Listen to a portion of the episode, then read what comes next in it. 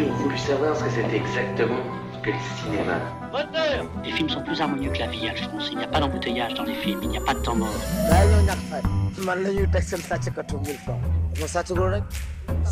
Tous les cinémas du monde. Tous les cinémas du monde. Elisabeth Lequerret, Sophie Torlotin.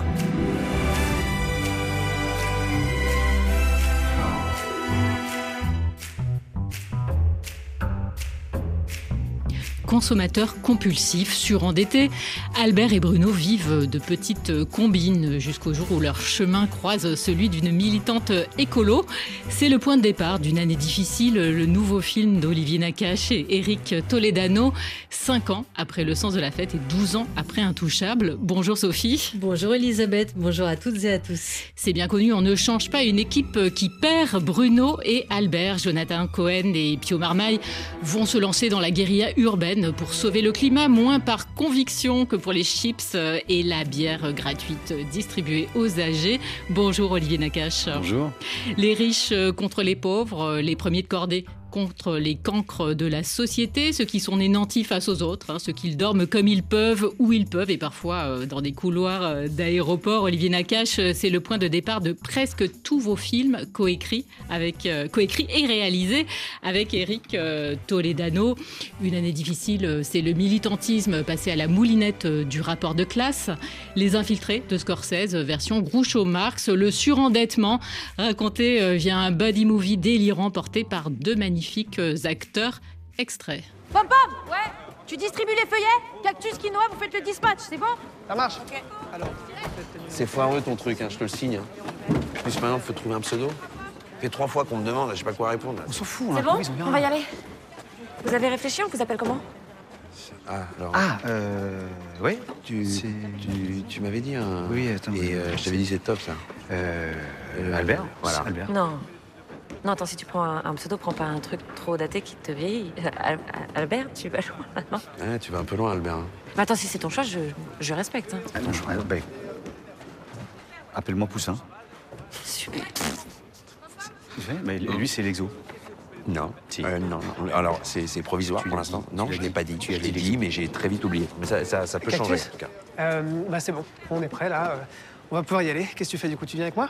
Non Bah, je, je vais avec Poussin et l'Exo, comme ils sont nouveaux. Alors, l'exo, euh, c'est provisoire, ça peut changer. D'accord. Ok, non, mais enfin, ça change un peu leur gamme. Et... Non, mais comme ils viennent d'arriver, peut-être que tu peux aller avec Sirène, non? Que t'es sérieux là, l'exo C'est comme ça que tu me vois, moi. Je suis un exo, moi, pour toi Je représente un exo Ça m'est vu comme ça Ouais, j'ai vu, ouais. Super. Poussin et l'exo, donc alias Pio Marmaille et euh, Jonathan Cohen. Donc on l'a compris, une année difficile, c'est un buddy movie, mais en fait c'est l'histoire de, de deux super acteurs.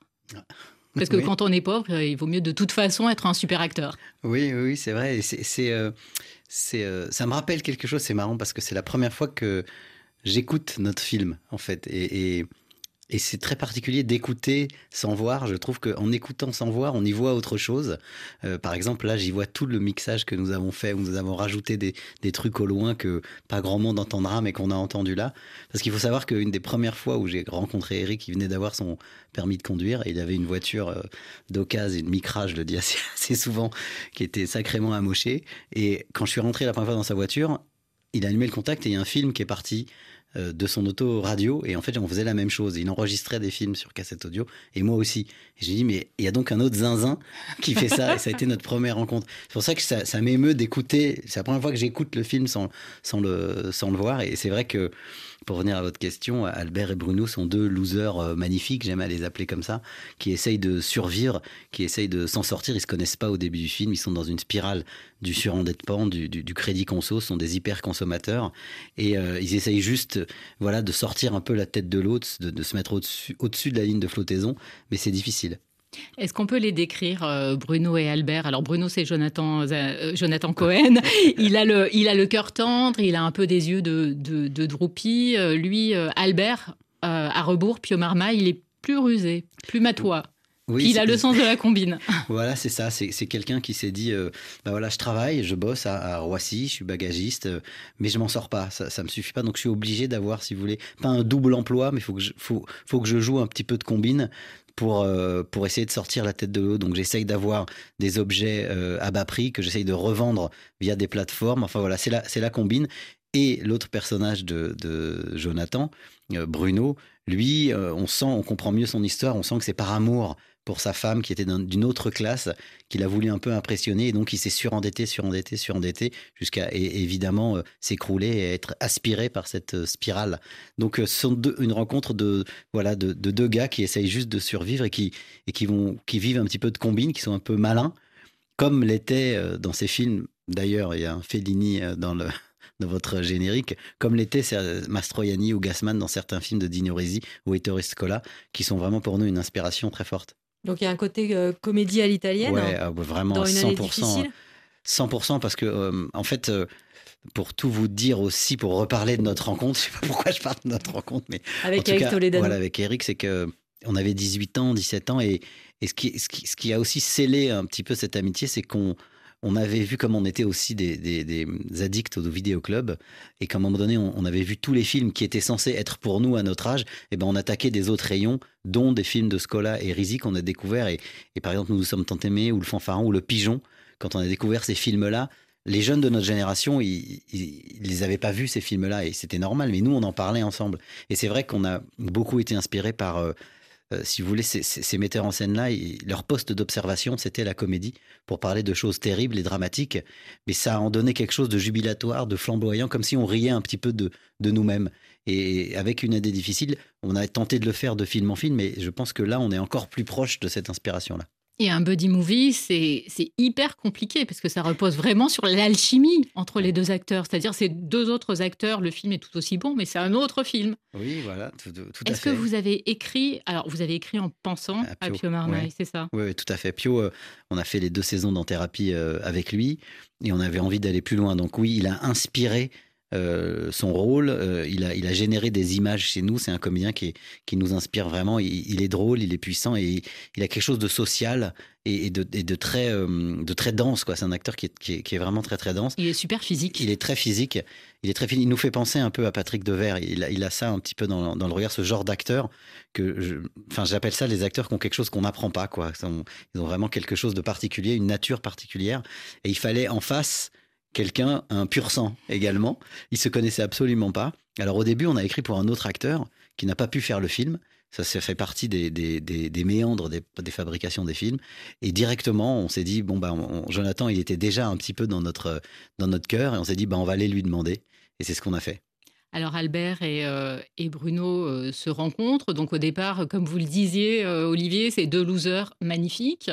Et un peu par hasard, ils vont se retrouver dans le grand bain du militantisme. Qu'est-ce qui se passe?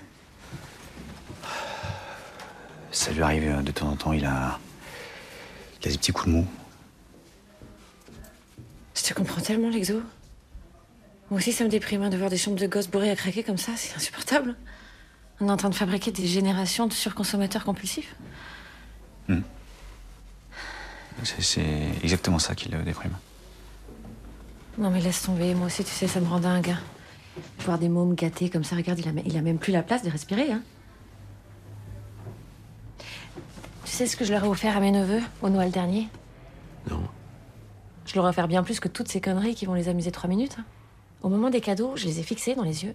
Et je leur ai dit, mes chéris, cette année pour Noël, je vous offre toute mon estime, toute ma considération et tous mes encouragements. C'est. Hein? Ouais, C'est. C'est fort. Hein. Même pas C'est fort, voilà, c'est ça que je cherchais, c'est fort. Waouh. Ils ont dû être tellement contents. Tu peux pas savoir à quel point ils étaient heureux. Oh, ils m'ont serré la fort avec leurs petits bras, c'était tellement mignon, j'oublierai jamais. J'étais tellement fière. Merci pour cette super anecdote. C'est tellement génial de passer un Noël avec toi. Hmm on a envie, hein, de. Ah, on a envie. Et c'est pas cher. Et c'est pas cher. Hmm. Alors là, les, auditeurs ne, vous voient pas, euh, Olivier Nakache, mais en fait, vous, vous connaissez, c'est l'école des fans. vous connaissez toutes les, ben, tous les répliques euh, par cœur. Ben oui, parce que euh, en fait, comment dire, en fait, on a on a beaucoup vu le film. On a, on a, on sort d'une tournée euh, gigantesque. On s'est promené dans toute la France et, on continue d'ailleurs jusqu'à la sortie. Et en fait, euh, on revoit le film euh, quasiment à chaque fois. Donc, on connaît notre film par cœur, mais on, s'en lasse pas parce que déjà d'entendre les gens, les, salles rire. Et, je sais pas, on aime bien ce film. Donc on regarde, on regarde tout le temps. mais là, là, c'est vrai que le trio. Vous parliez tout à l'heure de l'alchimie entre les acteurs nous, on part d'intuition, finalement. C'est des intuitions. On dit, tiens, peut-être qu'on aime mélanger les familles d'acteurs, d'aller chercher Mathieu Amalric, d'aller chercher Noémie Merlan, Grégoire Le Prince Ringuet. On se dit, bon, à la base, ce sont peut-être des familles éloignées, mais finalement, non, quoi. Et, on aime mélanger tout ça, comme on l'avait fait, par exemple, dans Le sens de la fête, où on, a mélangé tout un tas de familles d'acteurs. C'est ça qui nous, qui nous stimule. C'est des paris. Et là, il se trouve que alors, ça fait un peu promo, mais là, c'est vraiment vrai. Je vous demande de me croire. Ça s'est tellement bien passé sur le, sur le tournage. L'alchimie entre tous ces comédiens, c'était vraiment un, bonheur à, à, entendre. Ça sonnait juste, donc c'était magnifique. Comment ça se dirige une scène pareille? Parce que c'est à la fois intime, hein. on est dans une chambre euh, d'enfants, on l'a compris, mais c'est le choc de deux mondes. C'est-à-dire que là, c'est les voix donc, de Jonathan Cohen, Pio Marmaille, et puis de Noémie. Merland. Donc on comprend que, comme disait Marilyn Monroe, ils sont pas nés du même côté des rails. euh, elle, c'est militante, fille de bonne famille, on le devine. tout à fait, tout à fait. Et puis eux, c'est des prolos de base. Voilà, c'est ça. Et en fait, ils rentrent dans une, ils désencombrent des appartements. C'est un, c'est une opération pour désencombrer les gens. Et ensuite, ils vont donner tout ce qu'ils ont désencombré. C'est une opération militante. militante. tout à fait, de désencombrement. Ils vont chez les gens et ils expliquent aux gens qu'on peut peut-être vivre mieux avec moins. Et donc, ils les débarrassent en fait de tout un tas de choses. Et, les personnages de Pio et Jonathan vont profiter de ça, non pas pour donner ce qu'ils ont, ce qu'ils ont récupéré, mais pour les vendre. Donc voilà, c'est un autre, un autre but. Et ils rentrent dans une chambre surchargée de jouets et donc, il y a cette, euh, il y a cette scène que vous venez d'entendre. Mais, mais ce genre de scène-là, c'est que des fois, on nous dit dans vos films, il y a des, fois des scènes d'action, des scènes compliquées à tourner. Bah, c'est comme une scène d'action et compliquée à tourner parce qu'il faut que ça soit au millimètre. C'est au millimètre c'est Au, et, millimètre, et Noémie Merlan, elle a un rôle vraiment plus, plus difficile euh, parce que tout doit. Euh, tout doit être dans, la, nuance, Tout est dans la nuance. Elle est très incarnée. Elle joue une, donc une militante qui est très éco-anxieuse euh, et, qui est vraiment très perturbée par les problèmes climatiques, comme beaucoup, beaucoup de jeunes à notre. enfin, en ce moment, hein, on l'a vu parce qu'on a fait énormément d'enquêtes justement pour essayer de cerner et de comprendre cette éco-anxiété. Et c'est vrai que là, pour nous, cette scène, c'est une pure scène de comédie qu'on adore. C'est juste l'essence du cinéma, c'est des chants contre chants, et il faut que ça soit vraiment timé, euh, vraiment au millimètre. Donc, euh, je nous revois, c'est dans, une, chambre d'enfant, je nous revois avec Eric plaqué par terre dans un angle de la chambre, en train pour de pas être dans le champ. Voilà, pour pas être dans le champ, en train de leur dire, euh, essaye ça, essaye ça, dis ça, pour essayer d'avoir. Vous savez, ce qu'on essaye de faire, c'est de que la grâce, elle s'invite sur le plateau, quoi. Et pour ça, il faut créer des climats, faut, faut essayer de, chercher la pépite qu'on n'a pas, qu'on n'a pas prévue. Et quelle chance d'avoir des acteurs comme ça, parce que les pépites, ils nous en ont donné euh, tous les jours. Et Pio Marmaille dit de, de, vous deux que vous essorez les situations. Qu'est-ce que ça veut dire? En fait, je vous explique. On euh, on n'est jamais satisfait de ce qu'on a écrit. Donc on écrit évidemment le, scénario. C'est, il y a beaucoup d'analogies avec le vin en fait. C'est-à-dire que le scénario c'est comme une vigne, ça met du temps ça met du temps et il faut le bichonner, il faut rabâcher, rabâcher. On dit souvent que l'écriture, c'est la réécriture. En fait, il faut vraiment, vraiment y retourner sans cesse, y retourner sans cesse. À un moment donné, on s'estime prêt. Enfin, nous, on s'estime jamais prêt. C'est à un moment donné notre producteur qui nous dit, les gars, c'est bon, avec ce scénario, on va, on va pouvoir partir en financement. Mais ensuite, on sait qu'il va falloir chaque page l'upgrader et trouver l'imprévu. Parce que pour nous, la vérité, elle est dans l'imprévu. Et cet imprévu-là, on le guette tout le temps, tout le temps, tout le temps, tout le temps. Et, on les joue ensemble avec Eric, on se lit les scènes, mais nous, on est très, très piètres comédiens. Donc on fait des lectures. Dans des lectures, il y a des choses déjà qui arrivent. Et ensuite, quand on est incarné, quand on est dans le décor avec la lumière, avec tout le monde, eh bien c'est là où là où ça commence, où le compte compte à rebours euh, se met en marche, parce que c'est une chance. Les journées de tournage, c'est une chance et c'est très précieux.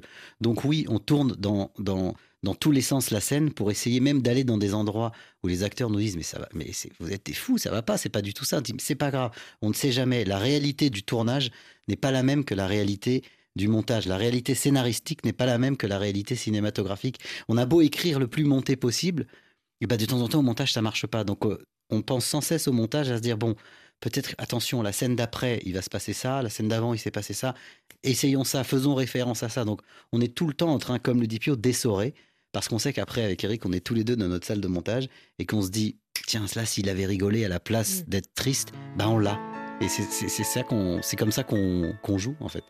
Ne me quittez pas, il faut oublier peut s'oublier, qui s'enfuit déjà. Alors le décor, Olivier Nakache, l'éco-anxiété, le surendettement, on, on, va en reparler, mais avant une pause musicale. Vous l'avez reconnu, on reste dans l'ambiance musicale du film avec Ne me quitte pas, version Yuri Buenaventura. Qui tu es parfois à coup des pourquoi, au cœur du bonheur. Ne me quittez pas, ne me quittez pas. Ne me quittez pas, ne me quittez pas. Moi je t'offrirai des perles et des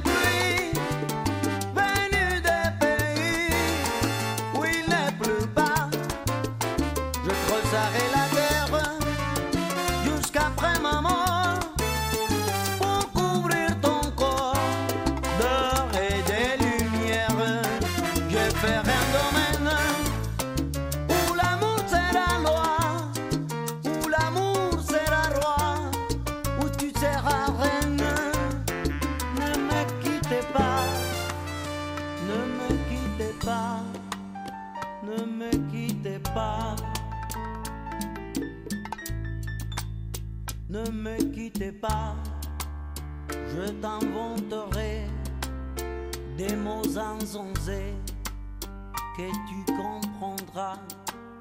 Je te parlerai de ces amants-là qui ont vu deux fois leur cœur s'embraser. Je te raconterai l'histoire de ces rois morts de n'avoir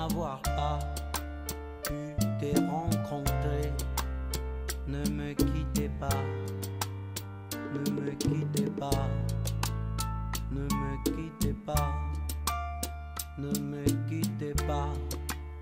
On a vu souvent rejaillir les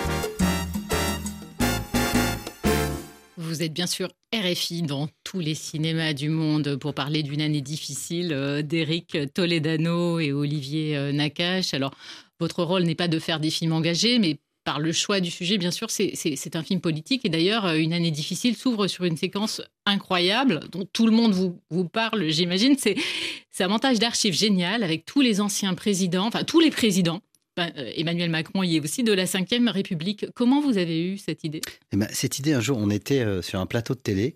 À l'époque, je crois que c'était le Grand Journal, ça s'appelait pas encore euh, le Petit Journal. Et ils font souvent des séquences comme ça de montage, de discours d'hommes politiques. Et il y a un montage, c'était pas c'était pas celui-là, mais on s'est dit tiens, si on allait chercher dans ces vœux des présidents, et on a travaillé avec une documentaliste et, et qui nous a rappelé trois jours après, qui nous a dit Vous n'allez pas me croire, j'en ai trouvé pas mal. Ils disent tous l'année 1976, par exemple, sera une année difficile. Soit où a été, soit sera, sera difficile. Et on s'est dit Tiens, on a une impression comme un manège détraqué. Vous savez, quand vous mettez le diamant sur un vinyle avec une rayure, ça, ça revient toujours. Et on s'est posé la question. On s'est dit, mais pourquoi, pourquoi on nous dit ça à chaque vœu? Pourquoi à un moment donné, on nous remet la tête dans, dans le sac? Donc ça nous a en dehors de ça, que ce montage est marrant, ça nous a quand même fortement questionné en se disant, mais on a un culte de l'insatisfaction permanente. Donc, comment on nourrit cette insatisfaction? Eh ben, on va surconsommer, on va essayer de se remplir. En fait, on se remplit. Et en fait, on n'est pas plus satisfait. Parce que Noémie le dit, hein, c'est des, jouets ou, c'est ce qu'on achète, ça, on va être satisfait 4 minutes et puis après, on s'en fout, on va passer à autre chose. Donc voilà, ça nous on, trouve que c'était un bon euh, teaser, en fait, du film avant d'arriver au Black Friday. Et le choix de les monter en, pas en ordre décroissant, mais en, remontant, dans, le remontant dans le temps. Ouais, euh, bah, en fait, je vais vous dire la vérité, on l'a fait dans, on l'a monté dans les deux ordres et on a, ça, a généré chez nous plus de sourires à l'envers qu'à l'endroit. Et cette France, euh, dont justement à laquelle ces présidents euh, s'adressent, finalement, c'est celle que vous montrez dans une vie difficile, c'est la France qu'on ne voit pas parce que c'est la France qui, cache sa pauvreté, qui a honte euh, de ses dettes, celle qui a peur. Alors une journaliste avait cette, bonne formule, c'est la France euh, qui a peur de la fin du mois. contre celle qui a peur de la fin du monde. Oui, c'est vrai, c'est vrai, c'est juste. Et il y a aussi ceux qui veulent euh, se sauver et ceux qui veulent sauver le monde. Et, c'est vrai que c'est cette, opposition-là, hein, qui, vous le disiez en début d'émission, qui est un canevas pas de buddy movie, mais qui peut paraître un canevas classique, bah nous souvent on part de ces clichés-là, on préfère plutôt en partir que d'y arriver. Et, euh, c'est vrai que, cette... Et donc ce que je voulais dire aussi, c'est que Pompidou en 74 qui le dit, c'est censé être les 30 glorieuses, c'est censé être euh, des, belles années, même s'il y a eu le choc pétrolier. Euh, c'était vraiment... Donc on s'est dit, mais pourquoi même lui, il l'a dit? Donc non, c'est vrai, ça nous a. Et vous savez qu'on on a eu, en a d'autres avant, mais c'était en noir et blanc ça nous dérangeait. On, préférait rester, ouais, on préférait rester dans la couleur. Et Clovis aussi. Et Louis XIV. Louis XIV aussi, qui était, bien coiffé en plus. Et cette France, euh, justement, euh, qui se rue au sol du Black Friday, peut-être euh, que vous ne la connaissez pas, mais est-ce que, que, vous connaissez des gens qui ont des compulsions d'achat vous-même? Comment vous vous situez justement ah, dans, dans, ce spectre? Bien sûr, dire, dans le spectre du film, nous, on est un peu plutôt cactus, Noémie voilà. Non, mais on est des, tous les personnages, vraiment, et on est surtout un peu au milieu du pont. Et on a été, c'est vrai que nous, on, était ados euh, en 1985, on va dire, dans ces années-là. Et dans ces années-là, c'était le culte de la surconsommation. Euh, je me souviens très bien euh, qu'il fallait avoir ce Walkman, il fallait avoir ces baskets-là, il fallait avoir plusieurs paires. Enfin, c'était, on, on a été abreuvé de pubs. C'était pas mal, c'était pas culpabilisant, c'était comme ça. Maintenant, tous ces paradigmes-là, tous ces concepts-là changent. Puis on a des enfants aussi qui ont grandi et eux qui nous rappellent aussi euh, à l'ordre là-dessus, non, on, est, on, on, va acheter des fringues qui ont déjà été portées. Enfin, il y a tout un, tout un système et une évolution euh, des, des j'allais dire pas des sentiments, mais des, des façons de, de, vivre. Et tout ça, ça nous a questionné. En fait, nous, on est un peu au milieu du pont. On est au milieu du pont. On sait plus trop sur quel pied danser, mais c'est la valse à deux temps. C'est la valse à deux temps. et on la rejoint avec la valse à militant. Euh, et on se dit aussi qu'il y, y, a quelque chose qui doit changer et vite, parce que tous les ans, par exemple encore en ce moment, là, voilà, on est début euh, octobre, les gens se sont baignés au Sable d'Olonne hier. On se dit il y a quelque chose quand même qui coince, hein, quelque chose qui va pas, donc il va falloir changer dans le logiciel plusieurs plusieurs euh, plusieurs données. Donc euh, tout, tout, le monde se met en marche, les industries, c'est sûrement pas assez, mais on a la sensation qu'il y a un mouvement qui doit s'opérer assez vite. Donc ça aussi, ça nous questionnait. À propos de, mouvement, justement, la, Elisabeth parlait du black market et le film Une année difficile s'ouvre avec une scène euh, dont le, rire naît de la mise en scène d'un ralenti sur la musique de Jacques Brel à la valse à, Milton. C'est ça, on voit, il y, a Pio Marmaille dans la scène, hein, parce qu'il fait partie de, ces acheteurs fous qui veulent absolument être les premiers à rentrer dans un magasin. Et donc là, et on les a vus, c'est des images réelles en fait, oui, des bagarres. Bien sûr. Alors, on a, on a un, c'est pas une méthode, mais euh, avec Eric, dès qu'on image ou dès, qu'on voit quelque chose, qu'on lit quelque chose dans un documentaire, on l'archive dans des dossiers. On ne sait pas du tout ce que ça va devenir. On n'en sait rien, mais on l'archive. Dans nos archives, il y avait un Black Friday à Sao Paulo, et on, s'était dit. Oh c'est un truc de fou. Regarde les gens, machin. Et on s'est toujours dit, tiens, ce serait génial de filmer ça un jour, enfin de mettre en scène ça, sans avoir rien autour. Et quand on commence à assembler le puzzle, on s'est intéressé au surendettement, on a fait des, des, ateliers d'éducation budgétaire avec, euh, dans une association qui s'appelle Crésus. Et un jour, dans les intervenants, il y en a un qui dit J'en peux plus des Black Friday. On s'est dit Tiens, voilà, tiens, on va rechercher cette archive-là. C'est comme ça qu'on travaille. On, collectionne des morceaux de, des brèves, on collectionne des faits divers, enfin tout un tas de choses qui ne deviennent pour la plupart rien, mais de temps en temps, ça, ça peut rejoindre. Euh, et on a aussi des scènes coupées d'autres films qui, ont été coupés, qui, qui au bout d'un moment ont été évacués et qui pourraient peut-être rentrer dans un autre film. Donc c'est comme ça c'est que, notre puzzle des fois s'assemble. Et, et, ce Black Friday là, oui. Et, dans Aya Sao Paulo, il y avait des militants qui empêchaient les gens. Donc on s'est dit, allons à la rencontre de ces deux pôles là, les plus, les moins. Bonjour, excusez-moi, je suis en retard. Euh, installez-vous, euh, prenez ma place. Bonjour. Et euh, j'en étais où euh, Les petites astuces euh, pour les courses. Oui, pour les courses. Oui, très important. ne jamais faire ses courses au supermarché avant le déjeuner. Parce que quand on a faim, on achète toujours trop. Si vous devez faire vos courses, allez-y après manger. Vous verrez immédiatement les effets sur le ticket de caisse. Voilà, on va se quitter et c'est une tradition à l'atelier en se rappelant les trois questions préalables que vous devez désormais vous poser avant chaque achat. Euh, écoutez, euh, Albert, ça devrait vous servir. Quelqu'un nous aide. Bon, un ancien, Bruno. Oui. Eh ben, bonjour tout le monde, je m'appelle Bruno. Alors moi j'ai un souci. Ça, on le sait. Euh, peut-être concentrez-vous sur le mantra. Ah, le mantra, oui. d'accord. Ok, ben, le mantra, très simple. Alors quand je m'apprête à faire un achat, je respire et je cite à haute voix cette phrase. Est-ce que j'en ai besoin? Besoin. Voilà, ensuite. Est-ce que j'en ai vraiment, besoin, besoin Oui. Et est-ce que j'en ai vraiment, besoin, maintenant, Et sachez que j'en ai fait moi-même l'expérience cette semaine. Euh, laissez-moi vous raconter une petite anecdote, si vous êtes d'accord. Je voulais m'acheter un nouveau vélo d'appartement, parce que j'essaye de m'entretenir, et je me suis posé les bonnes questions. Euh, besoin, vraiment besoin, vraiment besoin maintenant. Et quand je suis allé au magasin,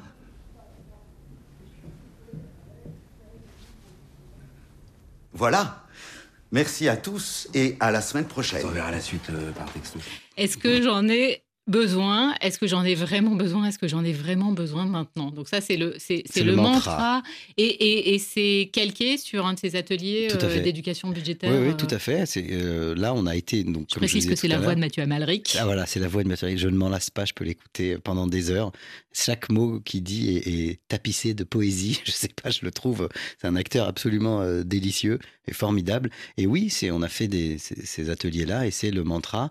Mais vous allez voir que ça marche à la fois pour faire ses courses, faites-le après déjeuner. Bah oui, ça marche. Vous allez voir, vous vous dites est-ce que j'en ai besoin, vraiment besoin? Et bah souvent c'est non, en fait. souvent non, j'en ai pas besoin maintenant.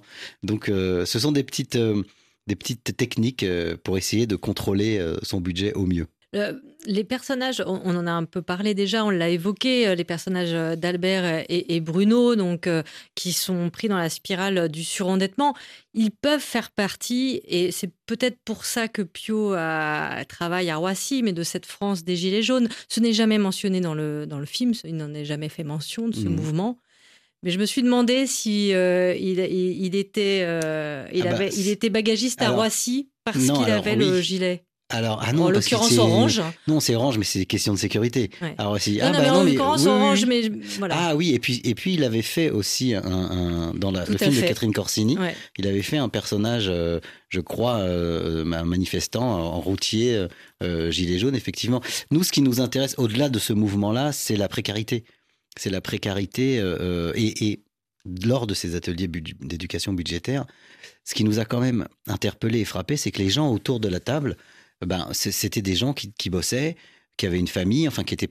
Jamais on n'aurait pensé qui, qui, qui, enfin, qu'ils étaient euh, comment dire, clients voilà, ou candidats ou, ou, ou, dans, cette association, dans, ce, dans cette association pour sortir du surendettement. C'est ça qui nous a un petit peu euh, interpellés et, et on s'est intéressé à cette précarité-là. C'est vrai que lui, il travaille et il a plus de logement, donc il dort et il survit euh, dans l'aéroport de Roissy. Ça aussi, on l'a vu parce qu'on a été aussi dans les aéroports. Il y a des gens effectivement qui sont dans les, dans les sous-sols.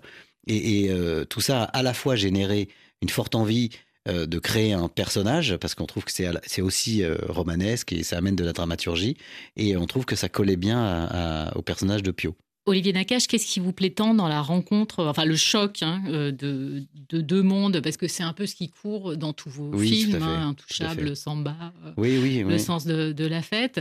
On se dit que pour que ça vous plaise autant à tous les deux, Eric Toledano et vous, c'est que au-delà d'être un formidable vecteur comique, ça touche quelque chose de très, euh, de très fort. Ouais, bon bah déjà on est deux, hein, on, est, on est un duo, donc il y a, y a, comme ça un échange permanent et, et chacun est le filtre de l'autre et le, public euh, le public de l'autre.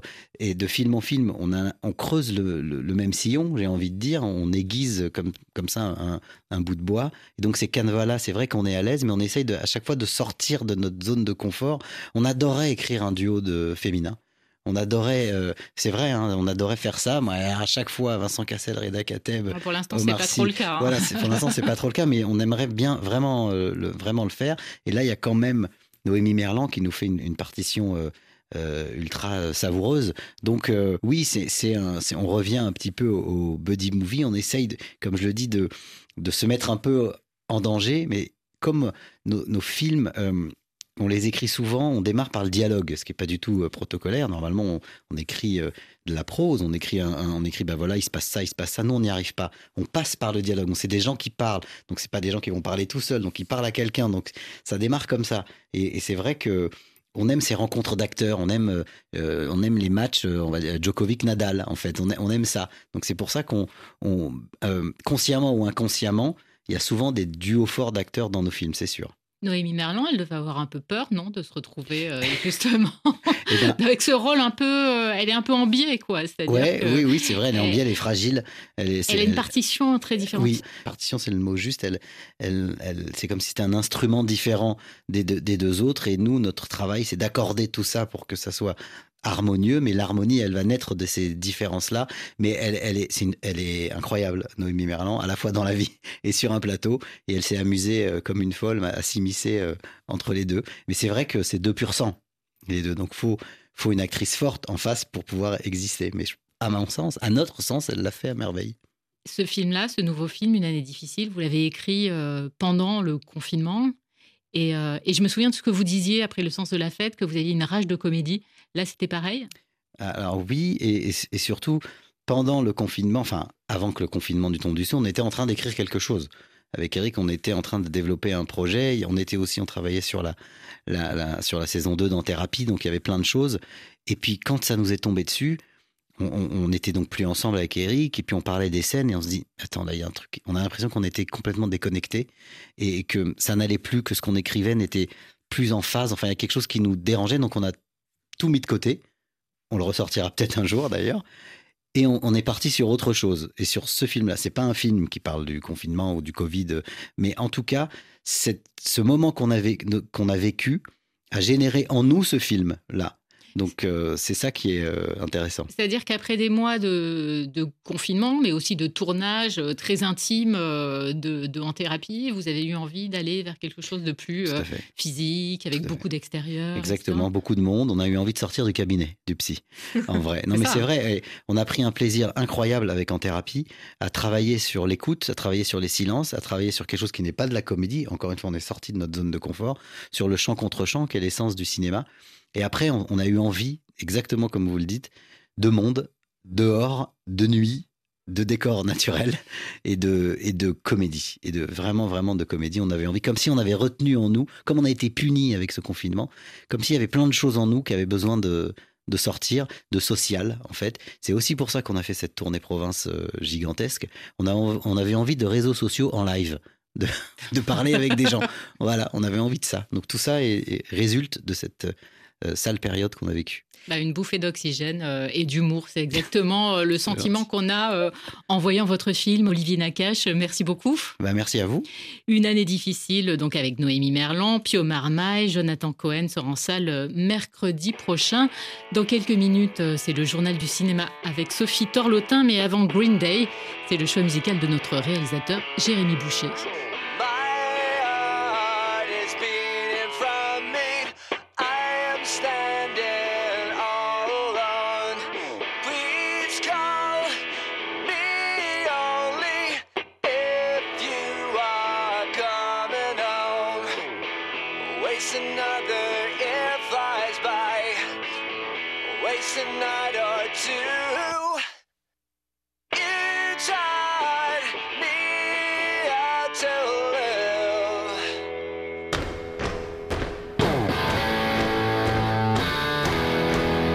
Cinémas du monde sur RFI.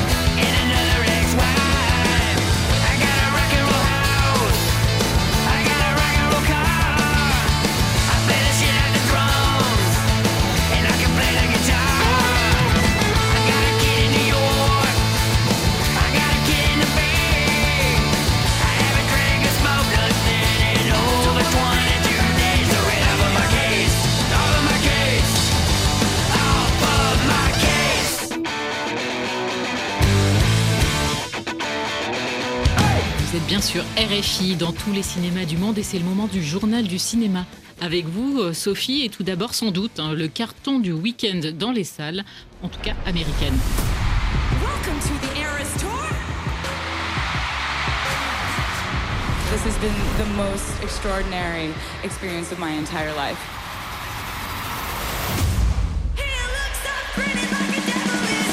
Et oui, c'est Taylor Swift, euh, The Heroes Tour, sorti hier dans 8500 cinémas répartis dans 100 pays.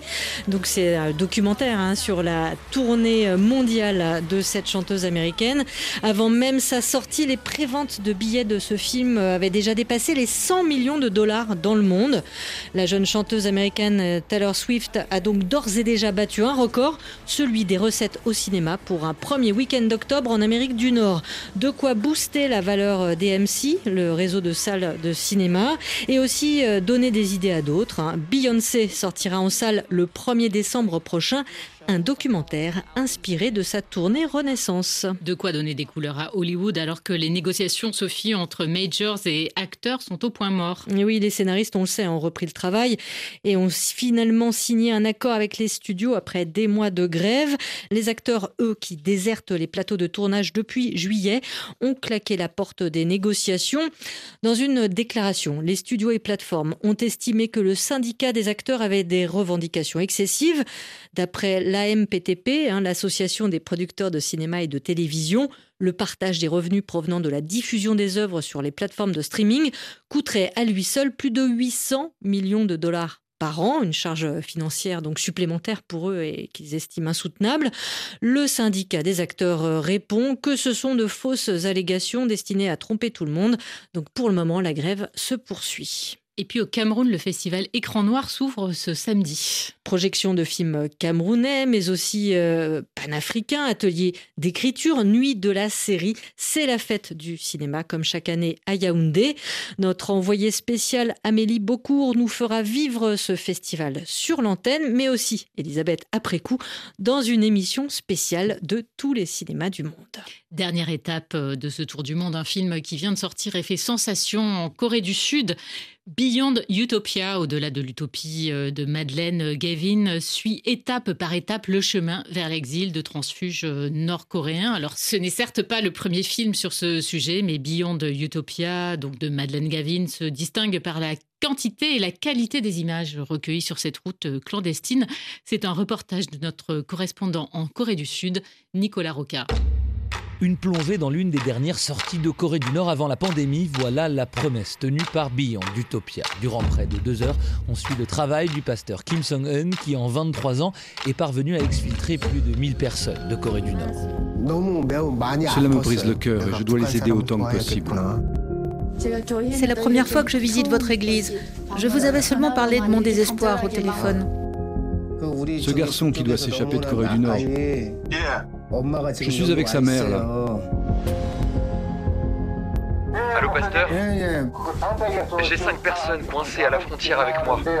À travers l'histoire de deux familles, on vit les différentes étapes qui constituent le long chemin vers l'exil des Nord-Coréens. Une fois le fleuve à la frontière avec la Chine franchi, il faut traverser tout le pays sans se faire attraper par la police, car Pékin considère ces transfuges comme des migrants illégaux et les renvoie en Corée du Nord où l'emprisonnement et la torture les attendent. Alors, durant cette étape cruciale, il a fallu redoubler de prudence. Kim Sung. Pour essayer de sauver les transfuges nord-coréens, c'est nécessaire de faire attention aux éventuels contrôles de la police chinoise. Alors on place les transfuges dans une voiture derrière nous et une autre derrière eux pour être certain que personne ne nous suive. Pour réaliser ce documentaire tout en garantissant leur sécurité, nous avons déployé plus de moyens que d'habitude. Et comme vous l'avez vu, toute la partie de la traversée de la Corée du Nord jusqu'à la sortie de la Chine n'a été filmée qu'au téléphone portable. La qualité de la vidéo est très bonne et tout le monde a un téléphone de nos jours. Cela nous a permis d'éviter d'attirer l'attention. Le résultat offre aux spectateurs un portrait complet du parcours, la corruption de la police chinoise, le passage de la frontière avec le Vietnam, les traversées de la jungle à pied pour atteindre le Laos, puis le bateau jusqu'en Thaïlande où après quelques semaines dans un centre de réfugiés, ils seront enfin envoyés en Corée du Sud leur destination finale. On va essayer de sauver votre famille. C'est très dangereux ici, ils sont vraiment dans une mauvaise situation. Mais cette plongée fascinante dépeint une réalité déjà en partie révolue. La fermeture presque totale de la frontière sino-coréenne et la politique zéro Covid en Chine ont rendu les défections presque impossibles, alors que plus de 1000 transfuges parvenaient à atteindre la Corée du Sud chaque année avant la pandémie. Il n'était qu'une soixantaine l'année dernière. Il y a quatre mois, après que la Chine a mis fin aux restrictions sanitaires, nous avons pu sauver quatre transfuges nord-coréens.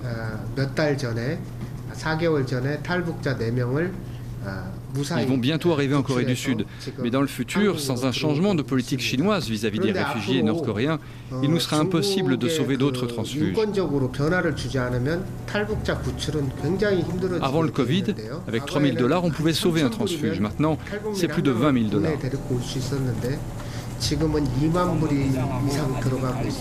Le documentaire aborde aussi le destin tragique de ceux qui échouent, les communications entre les Nord-Coréens et leurs proches à l'étranger, mais aussi la vision contrastée qu'entretiennent les transfuges avec leur terre d'origine.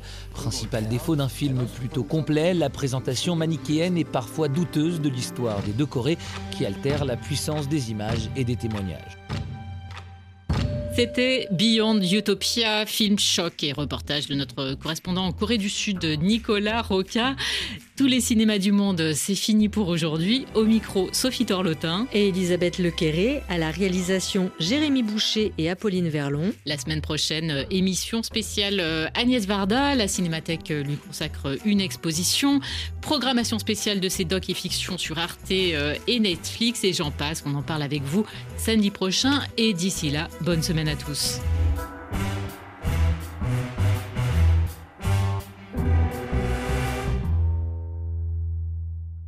RFI